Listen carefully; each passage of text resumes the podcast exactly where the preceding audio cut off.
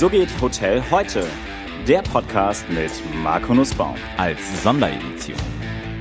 Herzlich willkommen zur 28. Folge mittlerweile meiner Sonderedition des So geht Hotel heute Podcast. Vieles tut sich in der Hotellerie und äh, ich bin sehr dankbar, dass ich heute einen internationalen Gast bei mir habe, der gleichzeitig auch Beiratsmitglied im IHA ist und Managing Director Northern Europe von IHG, der Intercontinental Hotel Group. Mario Mark Seiner, herzlich willkommen. Hallo, grüß dich, Marco. Freue mich, dass ich die Chance habe, mit dir zu plaudern. Ja, ich freue mich auch ganz riesig, jetzt mal jemand zu haben, der so, so international aktiv ist. Ähm, sag mal, aber bevor wir, bevor wir darüber sprechen, über deinen Job, über IHG, über all das, ähm, wie bist du in die Hotellerie gekommen? Also das war eigentlich mehr ein Zufall. Ich habe Abitur gemacht, äh, habe Zivildienst gemacht, ähm, wollte eigentlich Medizin studieren und ähm, habe aber ein bisschen Wartezeit gehabt äh, wegen dem Numerus Clausus äh, und ähm, bin dann mal auf eine Veranstaltung gegangen. Da hat äh, der Leiter der Hotelfachschule Heidelberg einen Vortrag gehalten und ähm, da hm, habe ich mich in ein paar großen Hotels im, im Rhein-Main-Gebiet beworben und habe eine Ausbildung angefangen zum Hotelfachmann in Mainz-Hilton seinerzeit. Ähm, also es war wirklich nie geplant habe auch keine familiären äh, Beziehungen zur Hotellerie. Also weder meine Familie, Eltern noch Großeltern waren jemals in der Branche.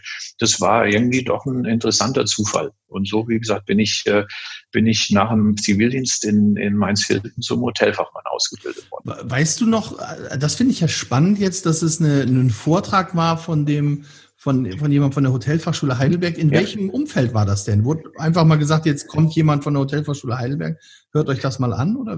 Mhm. Das war so ein Berufs, ähm, also es ging, ging von der, glaube ich, IHK aus, wo, wo eben so, so eine, wie nannte sich das damals, so eine, so eine, eine kleine Veranstaltung, wo eben bestimmte Berufsfelder vorgestellt wurden, wo man sich als Schulabgänger äh, mal informieren konnte. Und ähm, ich fand das super spannend und ähm, habe dann ja Bewerbungen losgeschickt, äh, so Sheraton und und und Hilton und die größeren, weil zu meiner Zeit war es ja wirklich so, da musste man, um einen Ausbildungsplatz zu bekommen, im Hotelfach Abitur haben, musste mindestens 18 sein. Also die Zeiten sind, glaube ich, mittlerweile auch vorbei. Ja. ja. Ähm, und, und dann das Mainz Hilton, das ist das mhm. Große. Da, war, war da nicht mal der August Moderer? Nee, der war im Hyatt-Direktor. Ah, okay. Ja, der kam, der war bei Hilton. Also der war bei Hilton. Zu meiner, ja, zu meiner Zeit war der legendäre äh, Erich Morscher äh, dort GM. Ja. Äh, der hat das Hotel, glaube ich, über 20 Jahre geleitet. Und das Mainz Hilton hat von sich auch immer sagen können, es war neben dem Bachmeier damals das Hotel mit der höchsten äh, Durchschnittsauslastung. Die haben, glaube ich, immer mit 98 Prozent gefahren, aber das waren zu 90 Prozent Airline-Crews äh, vom Frankfurter Flughafen. Hm, okay. Und du hast aber klassisch Hotelfachmann gelernt oder Hotel? Genau. Genau, ich habe klassisch Hotelfachmann gelernt. Ähm, bin dann auch, wie gesagt, äh, in dem, in dem Bereich geblieben. Ich habe mich nochmal weitergebildet äh, in Anfang der 2000er Jahre, aber vom, vom klassischen Ausbildungsweg habe ich Hotelfachmann gelernt. Also mit allem, was dazugehört, Stewarding, Housekeeping, äh, Nightshift, am Empfang, Restaurant. Also ja, alles, alles, was man, was man so macht im Hotel. Und wie ging es dann weiter nach deiner Ausbildung? Ich bin dann, äh, war dann fasziniert von, vom F&B, weil ähm, das Mainz Hilton hat ja die Rheingoldhalle mitbetrieben. Und wir haben damals ja diese Riesenveranstaltung dort gefahren, Car Launches mit Tausenden von Leuten. Und ähm, ich fand es super spannend, äh, wie, das, wie diese Logistik da drum funktioniert hat und, und wie man das alles machen konnte. Habe mich dann als F&B-Trainee äh, bei Hilton beworben, bin dann eben für Hilton nach München gegangen, ins Park Hilton und ähm, habe dann aber drei Monate im Frühstücksrestaurant Dienst schieben müssen und ähm, das hat mir nicht so gut gefallen. Da habe ich mich äh, im Bayerischen Hof beworben und äh, bin dort eingestiegen. Ähm, die haben mich dann auch genommen, äh, habe dort ein äh, F&B Warenwirtschaftspraktikum angefangen und ähm, habe immer witzige Zufälle in meinem Leben gehabt. Der, der Bayerische Hof gehört ja der Familie Volkert und der Familie Volkert gehört auch die Tenne in Kitzbühel. Ja, klar. Und ich war dann einmal eingesetzt zur Inventur in Kitzbühel und bin mit der Frau Volkert zurückgefahren. Und dann kam wir so ein bisschen ins Gespräch und ähm, ja, und dann eine Woche später bin ich in der Verkaufsabteilung gestartet. Also guck mal, von der Inventur der Tenne ab in die. Verkaufsabteilung. Genau. genau. Aber so ist das, wenn man direkt mal bei den Eigentümern sitzt im Auto, da kann man seine Karriere gut besprechen. Das ist ehrlich. Richtig. Und äh, bin dann fast mein ganzes berufliches Leben auch in, im wie es jetzt so schön heißt, Commercial, damals hieß es ja Sales und Marketing, ähm, ja auch äh, geblieben. Ja, damals also war es quasi der, der DOS oder der DOSM. Ne? Genau, da war ich aber nur Sales äh, Assistant, äh, okay. glaube ich. Äh, ja, und äh, und habe mich dann hochgedient. Also ich war dann zwei Jahre im Bayerischen Hof, bin dann noch mal in ein privates Hotel gegangen äh, und bin dann, ähm, hat schon mal ein kleines Zwischenspiel bei der Intercontinental-Gruppe in München. Ähm, damals gab's äh, die Forum Hotels, das war ja so ein Ableger von Interconti, ähm, das jetzige Holiday Inn City Center. Und ähm, von dort bin ich dann ins Westin Hotel nach Berlin gewechselt, ähm, Ende der 90er Jahre und ähm, bin dann 17 Jahre bei Starwood geblieben. Ähm, die Reise hat mich äh, vom Westin über das Joint Venture entfernt. Also ich war sieben Jahre bei Arabella Starwood, habe in der Zentrale gearbeitet in München, habe äh, Sales und Marketing für, für, für Dach gemacht und bin von dort eben ähm, in die Europazentrale gewechselt von Starwood in Brüssel ja, und dann äh, kam der Ruf äh, in die USA ähm, von Starwood, also Koffer gepackt, Frau, Hund äh, in den Flieger und äh, sind dann nach New York gezogen für sieben Jahre. Hey, du warst sieben, in New York sieben Jahre. Ja, also direkt äh, in der Stadt nicht gelebt, äh, sondern im, im, im Randbereich, so im, im Speckgürtel der Stadt. Aber ähm, hatte bis, äh, bis zum Grand Central Station äh, 40 Minuten mit dem, mit dem Zug und ähm, ja, habe sieben Jahre in den USA gelebt oder wir haben sieben Jahre in den USA gelebt, habe verschiedene Rollen dort gehabt für Starwood, habe zum Schluss ähm, äh, Commercial geleitet für, für Amerika und Kanada, also hatte im Prinzip die Umsatzverantwortung für, für, für die halbe Region dort und mein Büro war im altehrwürdigen St. Regis Hotel auf der Fifth Avenue. Ja, also das war eine tolle Zeit. Das haben ja alle immer ganz ehrfürchtig vor. War nicht in, war von Starwood nicht auch das ganze Loyalty Center irgendwie in New York? Ihr ja, ja, logisch. Wir hatten ein Star Lab, nannte sich das. Genau. Ähm, also die Zentrale von Starwood war ja in Connecticut, in Stanford. Das ist eine Stunde mit dem Zug weg. Aber was man halt gesehen hat, ist, du findest viele kreative Menschen, äh, nicht, äh, die bereit sind, ähm, mit dem Zug aufs Land zu fahren, sondern die wollen in der Stadt arbeiten, die wollen den, die brauchen den Hype und und und äh, und die, die, dieses Verrückte. Und dementsprechend wurde ein Büro im, im Meatpacking District äh, oder ich glaube, das war damals äh, dort aufgebaut und da war das ganze Think Tank von Starwood. Also da wurden die ganzen Digital Sachen ausgeklügelt und da saßen eben auch die die die Loyalty Programm ähm, äh, Kreativen, also SPG ist ja sicherlich oder war ja sicherlich auch der, der Branchenprimus. Ähm, ja. Äh, und dementsprechend, ja, das kam alles aus diesem Star Lab. Also das war, bei Starwood hat alles immer mit Star angefangen. Also alle Programme, alle Büros äh, fingen immer mit Star an und das war das Star Lab.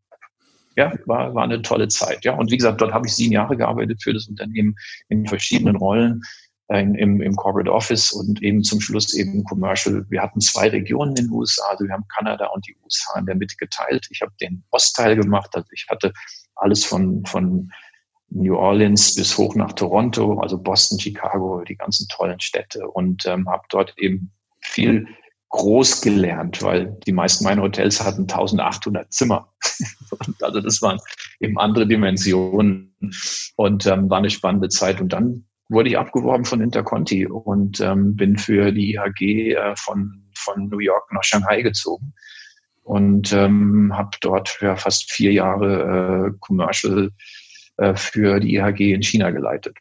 Und ähm, dann, was kommt als nächstes, wenn man in New York und in Shanghai war? Natürlich Frankfurt. Frankfurt. War, na klar.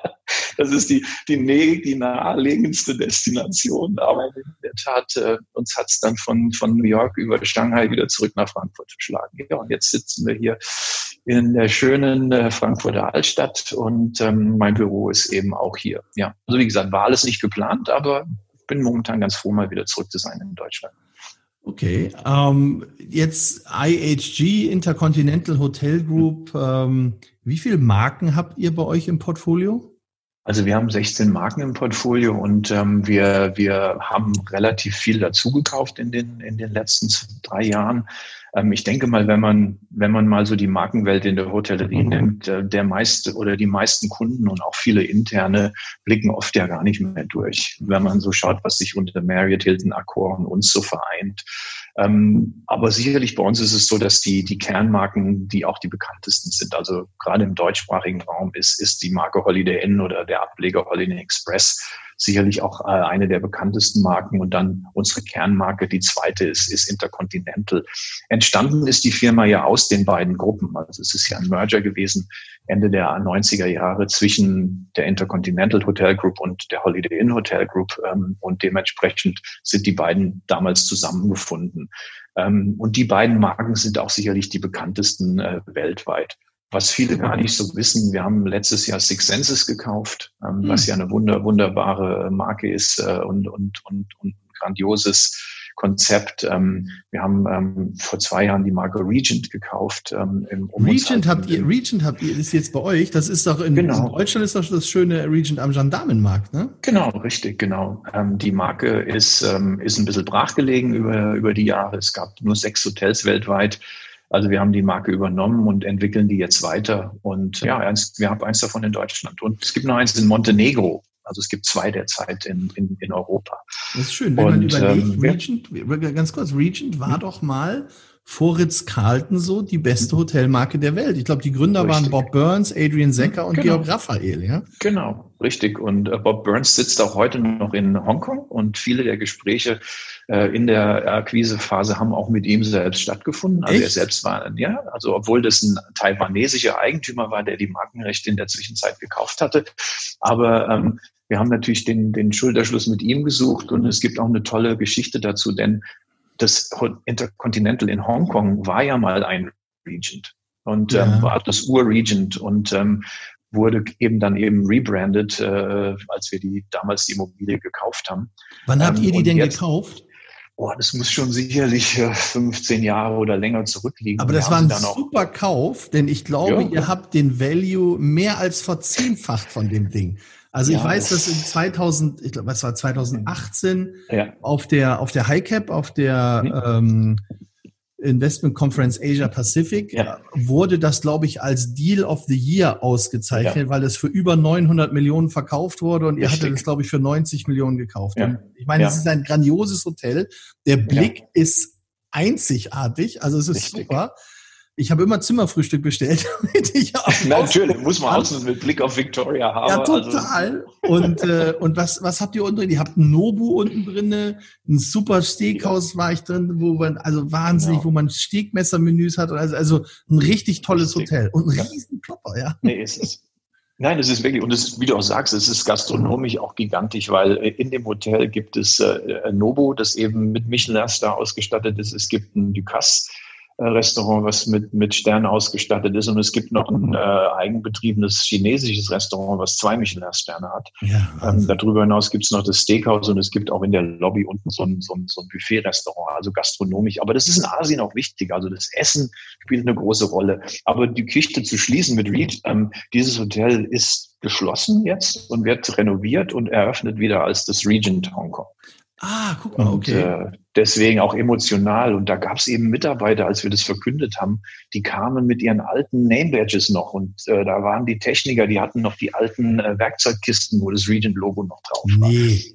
Ja, also das war was für wühlt die, denn der, Was wühlt denn der Bob Burns darum? Ich dachte, der ist happy mit seiner Villa Feltrinelli da am Gardasee und hält sich da auf und ist, also das ist ja... Ja, ja, der sitzt auch auf dem Peak da in, in Hongkong, hat der auch noch ein Haus. Also von der hat keine schlechten Locations. Nein, es ging uns auch ein bisschen drum. Wir, wir wollten natürlich auch gerne ähm, die Marke, äh, also für uns ist ja kein Portfolio-Deal gewesen, sondern da haben wir eine Marke gekauft, die wir neu aufrichten wollen und wieder zu altem Glanz zurückführen wollen. Und dafür brauchten wir ihn. Und wir haben natürlich auch einfach aufgrund der emotionalen Verbindung von ihm auch, äh, auch dort äh, die, die Gespräche mit ihm besucht und, und das auch eingebunden in die, die Diskussion mit den neuen, äh, mit den Ownern. Und ähm, das war, war eine tolle Geschichte und ähm, da lag so viel Herzblut auch mit von ihm mit drin und äh, wir wollten ihn da gerne auch einbinden. Wie alt ist er denn jetzt eigentlich?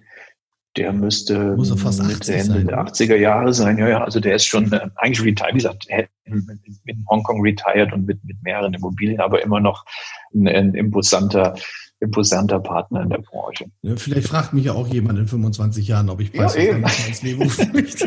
genau.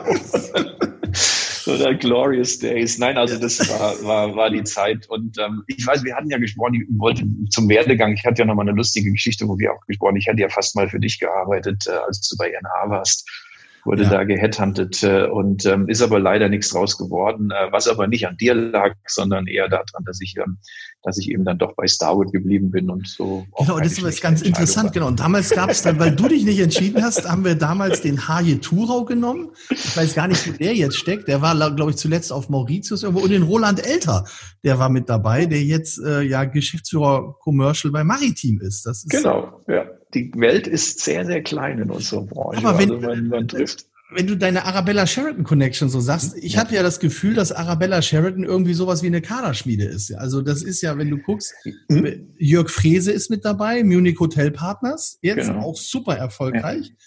Der Walter Neumann, glaube ich, war es. Ja, der genau. ist auch mit dabei. Genau. Auch ja. super erfolgreich. Macht mit dem Rolfselige Steinhoff jetzt gerade Roots Hotels, eine neue Marke. Genau. Dann hast du Michael Struck mit Ruby Hotels, auch super erfolgreich. Richtig. Weißt du, bist jetzt genau. Managing Director Northern Europe IG, auch super erfolgreich. So, das ist ja irre. Was ist denn die DNA gewesen, die euch alle so erfolgreich gemacht hat da bei Arabella Sheridan oder von Arabella ja, Sheridan aus? Also ich, es war eine spannende, und dazu wird noch zu, gibt es noch Holger Behrens, äh, GS-Star. Der ja. gehört da auch noch. Äh, Rilano, hat, also hat er mit Rilano genau. was Tolles aufgebaut, ist jetzt bei Richtig. George's Smiling Hotels, ja. Genau. Ja, auch und, dann äh, übernommen worden sind, oder da ist ja auch ein äh, Finanzinvestor, Auctus Capital mit drin, also Auctus, das ist ja Wahnsinn, ja. ja. Also einige, einige, ja, und wir haben alle zusammen auf dem Flur da in der Engel-Schalkinger Straße gesessen. Ich glaube, das Spannende war ganz einfach, weil dieses Joint Venture war ja schon, äh, schon ein, ein, ein, ein interessantes Gebilde, weil du musst überlegen, du hast ein Joint Venture zwischen einem amerikanischen äh, Hotelkonzern und einem urbayerischen Familienunternehmen. und äh, da kann man ja schon sich denken, dass es da bestimmte Konfliktpunkte gab, weil natürlich Kulturen aufeinanderprallen. Äh, ein Familienunternehmen denkt in, in langfristigen Generationen äh, in der Wertschöpfung und ein amerikanisches Unternehmen äh, hängelt sich von einem Earnings, Quarterly Earnings Call zum nächsten. Ähm, und ähm, das war natürlich schon eine spannende Zeit. Und ich glaube, was uns alle so vereint hat, ist, dass wir natürlich sehr viel sehr viel äh, von diesem oder dieser in dieser schwierigen Situation, die es gab, viel auch abpendeln mussten und und und kreativ sein mussten. Und zum anderen natürlich wir die Chance hatten, relativ ähm, autark zu sein, weil das Joint Venture bedingte ja, dass Starwood zum Beispiel zu der damaligen Zeit die komplette ähm, Exklusivität für, für alle Aktivitäten im Markt an das Joint Venture abgegeben hat. Und ähm, durch die Scherkuber-Gruppe gab es wunderschöne Hotels, die, die dazugekommen sind, weil natürlich die Immobilien von dort auch kamen. Und so haben wir, glaube ich, da auch eine, eine relativ äh, gute Zeit, auch äh, eine, eine, eine spannende Zeit zusammen gehabt, die aber auch zusammengeschweißt hat. Also wenn man jetzt alle wieder so sieht, ähm, dann, äh, dann ist doch war es doch prägend und, und man hat sie auch über all die Jahre nicht vergessen. Ich äh, war ja lange weg und äh, bin zurückgekommen und hatte aber so nicht das Gefühl, dass ich lange weg war, weil ich doch viele der handelnden Personen in der deutschen Hotelbranche noch kannte. Und ja, ähm, da hat es mir den Einstieg doch viel leichter gemacht. Das ist schön, ob das jetzt immer dann so positiv ist für die Neuausrichtung der Branche, weil muss man sagen, mal dahingestellt, aber zumindest bist du gut aufgenommen worden, das ist, das ist echt, ja. das ist gut. Sag, sag mal, und was macht ein Managing Director Europe für mhm. Interconti. Was ist dein Aufgabengebiet? Mhm. Also ich bin im Prinzip äh, verantwortlich für, den, für die Märkte. Ähm, also Nordeuropa ist eben äh, die Dachregion Benelux, äh, Ungarn, Polen bis, bis eben äh, hoch äh, nach Skandinavien. Und ähm, wir haben im Prinzip Europa in drei Business Units unterteilt. Und ähm, ich habe noch einen Kollegen in Paris, der macht Südeuropa und habe einen Kollegen in England, der macht UK Ireland. Wir sind quasi ähm, voll verantwortlich für, für die Märkte. Das heißt, ähm, operativ verantwortlich für das Managed Trans Geschäft, ähm, Commercial äh, verantwortlich äh, und auch fürs Wachstum. Also das heißt also, das ist so ein Mini ja, so ein Mini-CEO-Job. Man hat halt die Komplettverantwortung für, für die Performance des Marktes. Okay, das, und, ähm, ähm, das hört sich spannend an. Also wenn jetzt gehen wir aufs Thema Wachstum, mhm. ähm, dann, dann sind natürlich solche Dinger, wenn jetzt, sag ich mal, Foremost hat ja das Holiday Inn Express abgegeben und es oder ja. Premier Inn wird es jetzt werden. Da, ja. Das ist natürlich, das ist natürlich ein Dämpfer für euch dann in eurer mhm. Entwicklung. Wie, ähm, wie aggressiv seid ihr denn momentan am Markt, um Wachstum mhm. zu kriegen? Oder habt ihr Sorge, dass durch die, durch die Corona-Krise vielleicht einige Franchise-Nehmer von euch in die Insolvenz gehen oder dass, ich, dass ihr Pachtverträge verliert? Wie, wie ist euer Blick auf den, auf den Tourismus und auf die Situation momentan? Also zum, zum, als dieser Foremost-Deal so ein bisschen äh, publik wurde, das war die Zeit auch, als ich hier angefangen habe in Deutschland. Ähm, solche Portfolio-Deals sind auf internationaler Ebene relativ normal. Also da ist es eben gang und gäbe, dass man, wenn Verträge auslaufen und dass man in Hilton zu einem Sheridan macht oder in Deutschland war das bis zu der Zeit relativ unüblich und ich glaube, das hat hohe Wellen geschlagen auch, ähm, dass man eben so ganze Portfolios äh, übernimmt. Aber wie gesagt, im, im internationalen Level ähm, ist es weniger, äh, weniger ungewöhnlich. Und was man dort natürlich macht, klar, man, man muss natürlich äh, äh, Alternative oder Replacement-Produkte suchen in den Standorten, die man verloren hat. Und das ist dann eben auch die, die, der Prozess, der dann auch angestoßen äh, wurde. Und wir haben viele der Locations auch schon wieder neu gezeichnet. Ähm, zum Wachstum muss man sagen, ähm, wir haben Deutschland immer als, oder in den letzten drei Jahren immer als Prioritätenmarkt weltweit gesehen. Wir agieren in mehr als 100 Ländern. Aber wir haben eigentlich nur fünf Märkte, wo wir, wo wir einen großen Wachstumsfokus drauf legen und auch wirklich Ressourcen ähm, dagegen setzen. Also es ist natürlich klar unser Kernland, die USA. Ähm, da zählt auch noch zusätzlich jetzt Mexiko dazu, was, was ein großes Potenzial hat. Es ist natürlich China weil wir dort natürlich über, über all die Jahre äh, wahnsinnig ge gewachsen sind. Also ich kam dorthin, da hatten wir 240 Hotels. Als ich gegangen bin, waren es fast 500 in, in dreieinhalb Jahren später. Ähm, also das ist eine richtige Maschine dort. Und das sind ja keine Und, ähm, kleinen Hotels, ne? Nee, nee, da reden wir von großen 100 Zimmer, 300 Zimmer. Also da, da reden wir von richtig großen, großen Hotels. Ähm, und, aber da ist ein Wahnsinns, Wahnsinnspotenzial. Ähm, und, ähm, Wie werden so die betrieben in China, Mario? Wie werden die betrieben? Äh, ist das Franchise, das Management? Was ist das? Hm? Also China war primär bisher Management, weil du natürlich in den die, die chinesischen Operator das Know-how noch nicht haben. Mhm. Also ähm, in den letzten, sagen wir, zehn Jahren sind fast alle Verträge in China Managementverträge gewesen. Man hat erst angefangen oder die großen Ketten haben erst angefangen innerhalb der letzten zwei drei Jahre Franchise-Modelle anzubieten ähm, und auch nur mit ausgewählten Partnern, weil man auch sicher gehen wollte, dass die Standards, die, die man vorgibt, auch von denen umgesetzt werden. Und ähm, das Lustige in China ist, ähm, die Chinesen mögen Franchise auch gar nicht so gern. Also deswegen, die haben zwar immer das Bedürfnis ähm, ähm, zu kontrollieren. Also der, es gibt ja diese klassischen Deputy GMs, die wirklich neben deinem GM sitzen und der Owner ist, ist super involviert. Ähm, aber wenn man denen dann sagt, dann mach Franchise, ähm, dann, dann, ja, aber dann dann, dann bist du ja, bin ich ja verantwortlich. Dann äh, haben sie keinen mehr, den sie, den sie verantwortlich machen können für irgendwelche Dinge.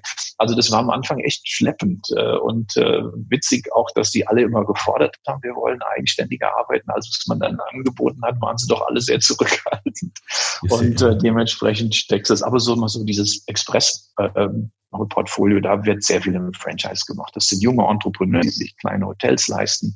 Die großen Intercontis und, und, und Groundblazers, die sind fast alle noch im Management. Aber guck mal, jetzt sagst du, sind junge Entrepreneure in China, die sich ein Hotel leisten. Also ja. wie soll ich mir das vorstellen? Was sind die? Anfang, Mitte 20, machen sich selbstständig und hm? betreiben dann ein Holiday Inn Express Hotel. Richtig, genau. Also du hast zwei Formen. Du hast dann, äh, es gibt auch die Pacht dort. Also es gibt auch welche, die die Hotels dann wirklich von von einem externen pachten. Aber es gibt auch viele, die die äh, Investoren finden und und die das Development auch zusammen machen. Ähm, das sind sind gerade in dem Mainstream-Bereich ähm, gibt es da viele viele kleine, die die äh, die sich da wirklich auch hocharbeiten. In dem Upscale und Luxury, das sind fast alles äh, Staatsfirmen. Also offiziell sind natürlich Unternehmen, die, die, äh, die an der Börse gehandelt werden in China, aber inoffiziell sind das natürlich alles Unternehmen, die, die das Geld der Regierung äh, verplanen und, und verbauen. Ähm, und ähm, da ist natürlich ähm, ein extremer Wachstum da. Dieses Land bietet so viel an, an weißen Flecken, ähm, ähm, ähm dass man dort quasi ganze Städte, ganze Hotelkomplexe aus dem Boden stampft. Du hast sicher von Shenzhen gehört, die Stadt, wo jedes ja. iPhone herkommt. Ähm, die Stadt hatte vor 15 Jahren 1,5 Millionen Einwohner, jetzt haben sie 15. Also das sind natürlich äh, Dimensionen, die, die, äh, die wachsen dort natürlich so rasant schnell, das kann man denn mit europäischen oder auch amerikanischen Maßstäben gar nicht nachvollziehen. Warum, warum glaubst du, sind aber, gehen die in China in die Selbstständigkeit? Und wieso kriegen wir das in Deutschland so schlecht hin, dass mal einer sagt, hey, weißt du was, ich mache jetzt mein eigenes Hotel, ja. ich gucke, dass ich vielleicht Investor finde oder einen Partner, der mit einsteigt mhm. und dann gehe ich mhm. zu, zu, zu Mario und, also jetzt mhm. nicht zu dir, aber zu deiner Organisation ja. Ja, klar. und mache ein Franchise mit Holiday Express und bin mein eigener Herr. Ja.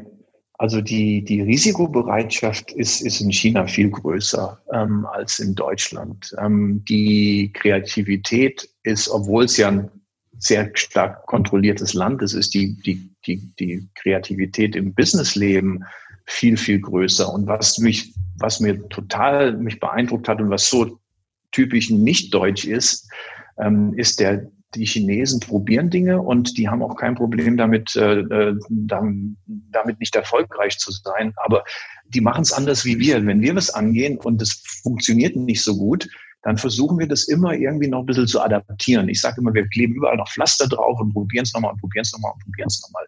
Ähm, also der Chinese, wenn es nicht klappt, dann hört er auf und dann macht er was Neues. Und ähm, ich glaube, das ist ein riesengroßer Unterschied zu uns, weil wir halt immer wieder flexit, flexit, adapt, adapt adapt anstatt sich manchmal einzugestehen, dass das vielleicht keine gute Idee war und uns einfach liegen zu lassen und weiterzumachen. Also ich glaube, diese Bereitschaft, was zu tun, äh, und die und die die Motivation ähm, ähm, erfolgreich sein zu wollen und und was aufzubauen ist dort ist dort viel viel größer aber natürlich auch, weil die viel mehr Konkurrenz haben. Also man hat natürlich auch einen immense, immensen Wettbewerb dort, weil es eben 1,4 Milliarden Mitbewerber gibt äh, im Land äh, um, um halt zu, zu einigermaßen Reichtum zu kommen. Also das wäre für die ein großes Streben. Aber klar, die Hürden sind natürlich ein bisschen kleiner. Es gibt viel mehr Kapital. Die Risikobereitschaft ist, ist, ist, ist größer. Und ähm, auch die, die Kreativität äh, ist größer. Und natürlich wird nicht alles immer so schwarz gemalt. Das war auch so eine der, wir sind natürlich immer sehr schnell beim, beim Jammern und beim Schwarzmalen. Äh, das gibt's dort nicht in der Form. Jetzt, wenn die, das ist interessant zu hören. Ich würde mir wünschen, dass wir aus den, jetzt habe ich letztes Mal schon einen Auf den Dötz dafür mhm. bekommen, als ich das gesagt habe, dass wir in den Hotelfachschulen ein bisschen mehr den Entrepreneur äh, mhm. an, ans, aus, ans Tageslicht holen. Dann hatte ich einen ganz wundervollen Podcast ähm, mit einem Hochschullehrer und das war, das war super. Ähm, jetzt ist aber die Frage, sag mal, wenn ihr jetzt viel in Franchise habt und Corona hat ja uns alle mhm. wahnsinnig getroffen, sicherlich auch eure Franchise-Nehmer. Wie seid ihr mit der Krise umgegangen? Wie, welche Hilfestellung habt ihr den äh, Franchise-Nehmer gegeben? Habt ihr auf Fees verzichtet oder wie, wie seid ihr damit umgegangen? Na klar. Also wir haben natürlich selbst, weil unser Modell ist, ist primär Franchise, also wir leben ja auch von den Gebühren der, der Hotels und die sind, wie du ja auch weißt, in der Regel immer umsatzabhängig. Mhm. Ähm, dementsprechend haben wir natürlich auch äh, dort große Einbußen gesehen und wir haben relativ früh reagiert. Also wir haben ähm, äh, Anfang März schon, äh, schon bei uns die Kostenbremse gezogen im Unternehmen. Ähm, allerdings nicht äh, im, im Sinne von Entlassungen, sondern wir haben erstmal andere Dinge an, äh, angeschoben. Wir haben also eben äh, Investitionen zurückgestellt, haben, haben, äh, haben viele, viele Kosten erstmal auf den Prüfstand gestellt, Reisekosten angepasst. Wir haben, ähm, und ich glaube, das ist ja auch eine große Diskussion immer im deutschen Wirtschaftsleben gewesen, wir haben keine Dividende an uns Shareholder ausbezahlt. Ähm, im vierten Quartal, ähm, ähm, was natürlich auch äh, mutig ist, aber was auch gut ankam. Also war auch ein, ein wichtiger Punkt. Wir haben dann natürlich auch ähm, da wir keine Menschen entlassen haben, keine Mitarbeiter, wir haben, wir arbeiten alle für, für reduziertes Gehalt, äh, um, um auch das Unternehmen zu supporten, quer durch die Bank alle. Ähm, wir haben dann natürlich auch noch äh, in den Hotels, die wir selbst betreiben, auch auf alle Mittel zurückgegriffen, die wir so haben. Wir haben dann eben auch noch weitere Sparmaßnahmen äh, über, über die nächsten Monate gefahren, um natürlich so unsere Liquidität einfach sicherzustellen. Und ähm, ich glaube, was bei uns ganz gut war, wir sind vor zweieinhalb Jahren schon mal durch eine große Restrukturierung gegangen. Das heißt, wir hatten eigentlich schon viele der Dinge, die man jetzt oder viele unserer Mitbewerber vielleicht jetzt erst machen müssen, schon vor zweieinhalb Jahren gemacht. Also wir haben unsere Organisation schon verschlankt und, und angepasst. Ich glaube, das hat uns auch in der Phase richtig geholfen. Mhm. Und wir haben unsere Partner natürlich unterstützt im, im, im, im Zuge dessen, was uns möglich ist. Wir haben ähm, natürlich äh, äh, versucht, ähm, ähm, ähm Discounts zu geben auf, auf, auf Fees. Wir haben versucht, ähm, auch Zahlungspläne mit, mit Partnern zu erarbeiten. Also wir haben schon versucht, die, die Liquidität der Partner äh, ein bisschen zu fördern äh, und, und da auch äh, mit, mit, mit Ermäßigungen auf, auf das, was wir von denen verlangen, auch geantwortet ähm, und eben auf unserer Seite sicher getragen, dass wir natürlich mit dem Geld, was wir von unseren Partnern bekommen, auch, auch vernünftig umgehen und, und auf unserer Seite auch die Kosten stemmen. Also das funktionierte ganz gut und ähm, ist natürlich ein Tropfen auf dem heißen Stein, weil du weißt ja selbst, die Miete im Verhältnis zur Franchise-Fee, das Ratio ist natürlich ähm, ähm, ganz, ganz heavy auf der, auf der Mietseite.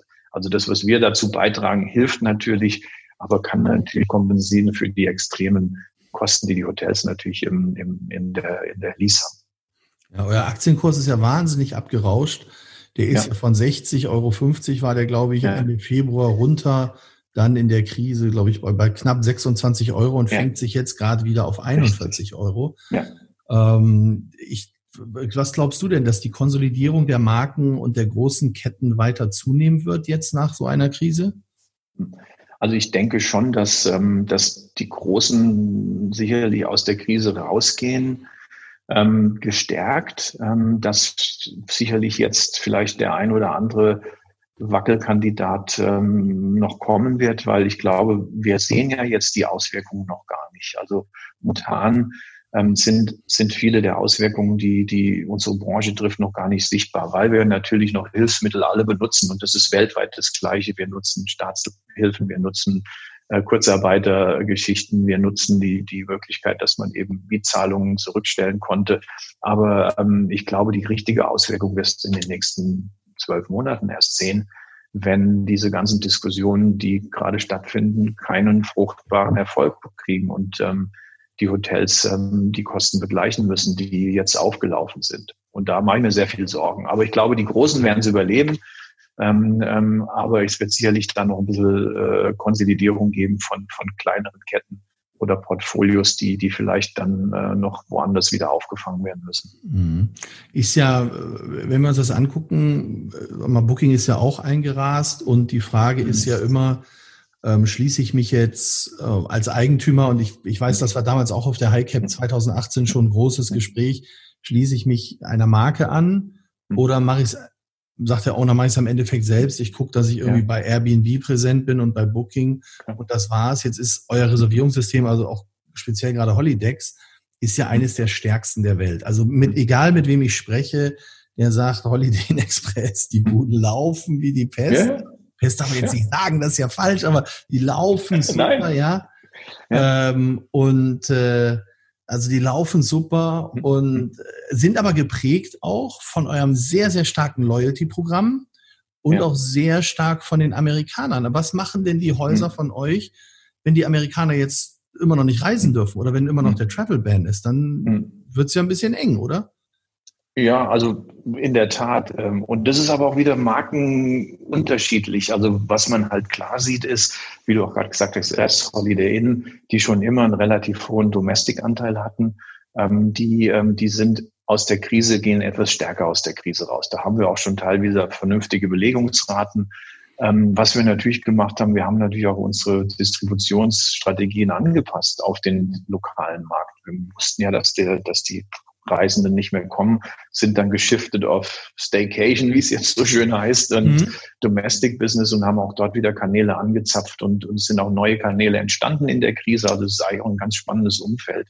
Also haben dort auch ein bisschen reagiert, aber ich mache mir, sagen wir mal, außerhalb von Deutschland äh, oder auch in Deutschland, wo ich mir sehr viel Sorgen mache, äh, sind große Tagungshotels, ähm, sind Hotels in der, in der Peripherie von Messezentren ähm, und da rede ich jetzt nicht von IHG, sondern generell unserer Branche. Ähm, und mache mir sehr viel Sorgen von, von großen Hotels in, in Städten wie Wien oder Genf oder, oder Paris, ähm, die in der Regel immer sehr viel von chinesischen, japanischen, amerikanischen Gästen profitiert haben, ähm, auch auf einem hohen Preisniveau.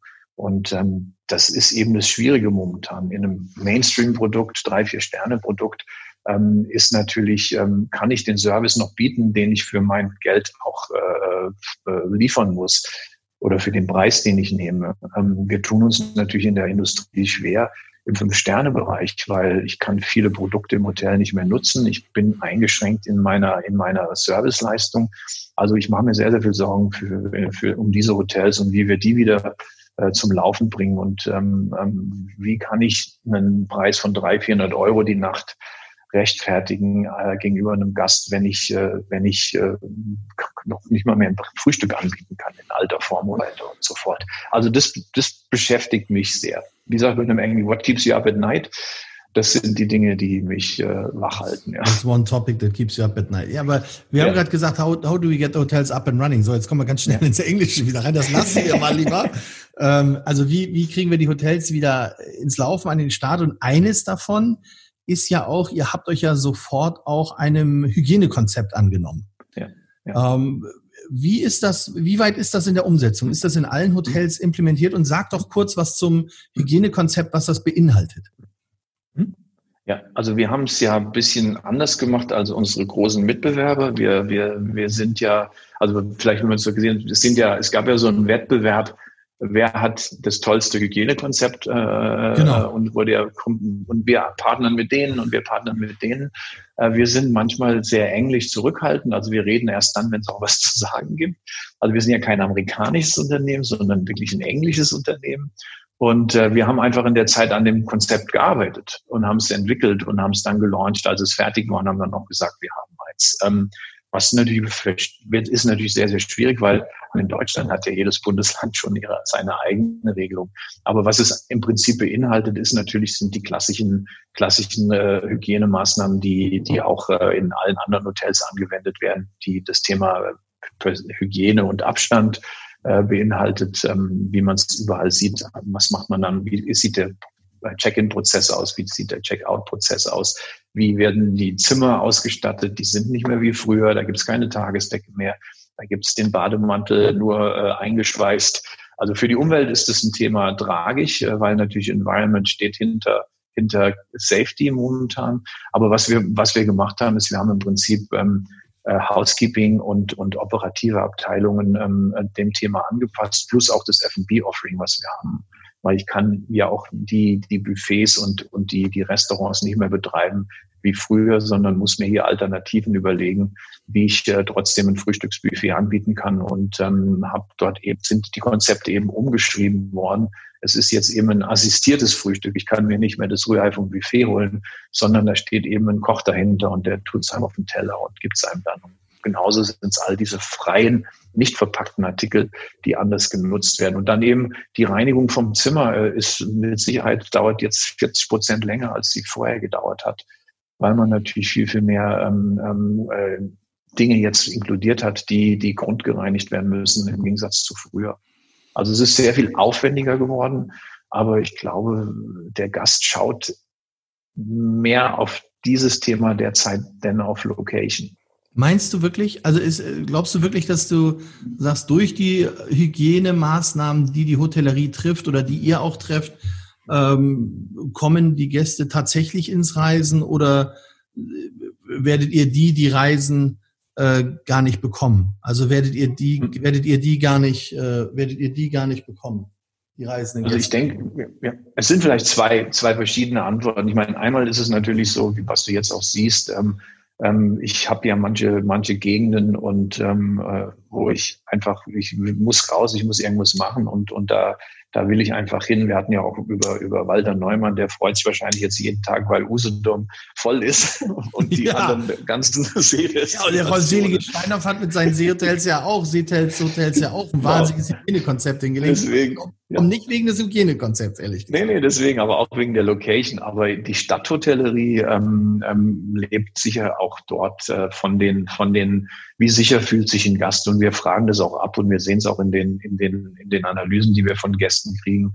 Ähm, das Feedback, was wir kriegen, ähm, ähm, das Thema, ich möchte mich sicher fühlen in meinem Hotel, in der Stadthotellerie hat, hat an Stellenwert extrem gewonnen und ist momentan für viele fast das wichtigste äh, Kriterium.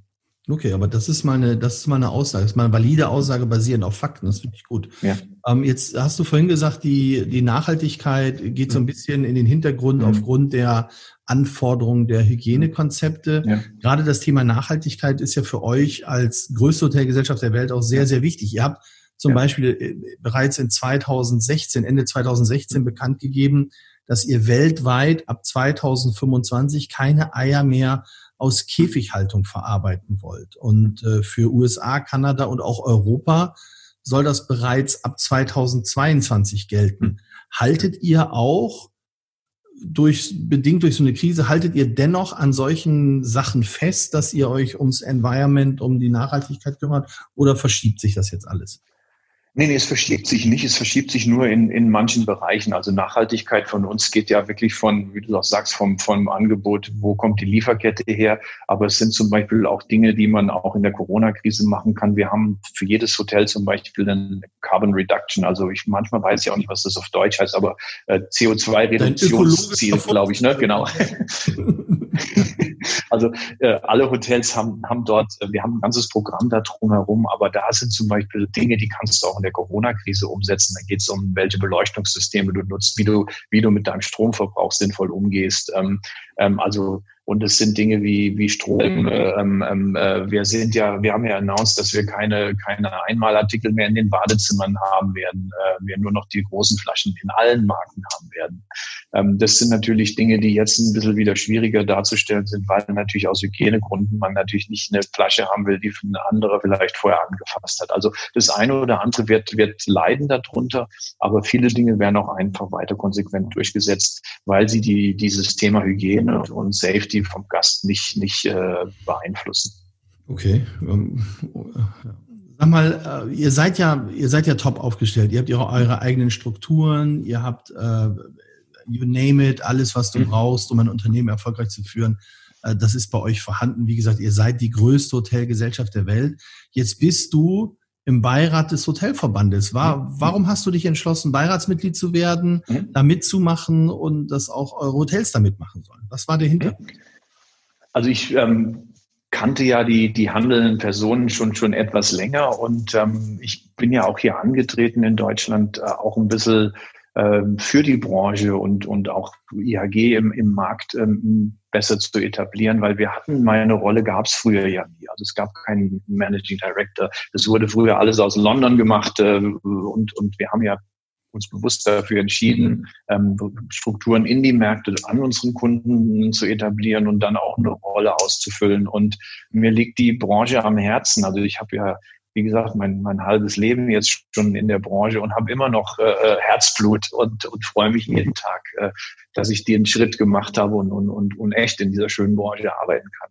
Und ich glaube, wir können, wenn so große machen, auch mehr bewegen. Ich habe immer vermisst, dass, dass viele der großen Player sich in solchen Gremien nicht so engagiert haben. Aber wir sind äh, nach Accor der zweitgrößte Hotelbetreiber in Deutschland. Ähm, und von daher war es für mich eigentlich gar keine Frage, dass ähm, das für mich auch das bedeutet, ich eine Verantwortung habe ähm, äh, für, für, die, für die Industrie in, in, in dem Land, in dem wir operieren.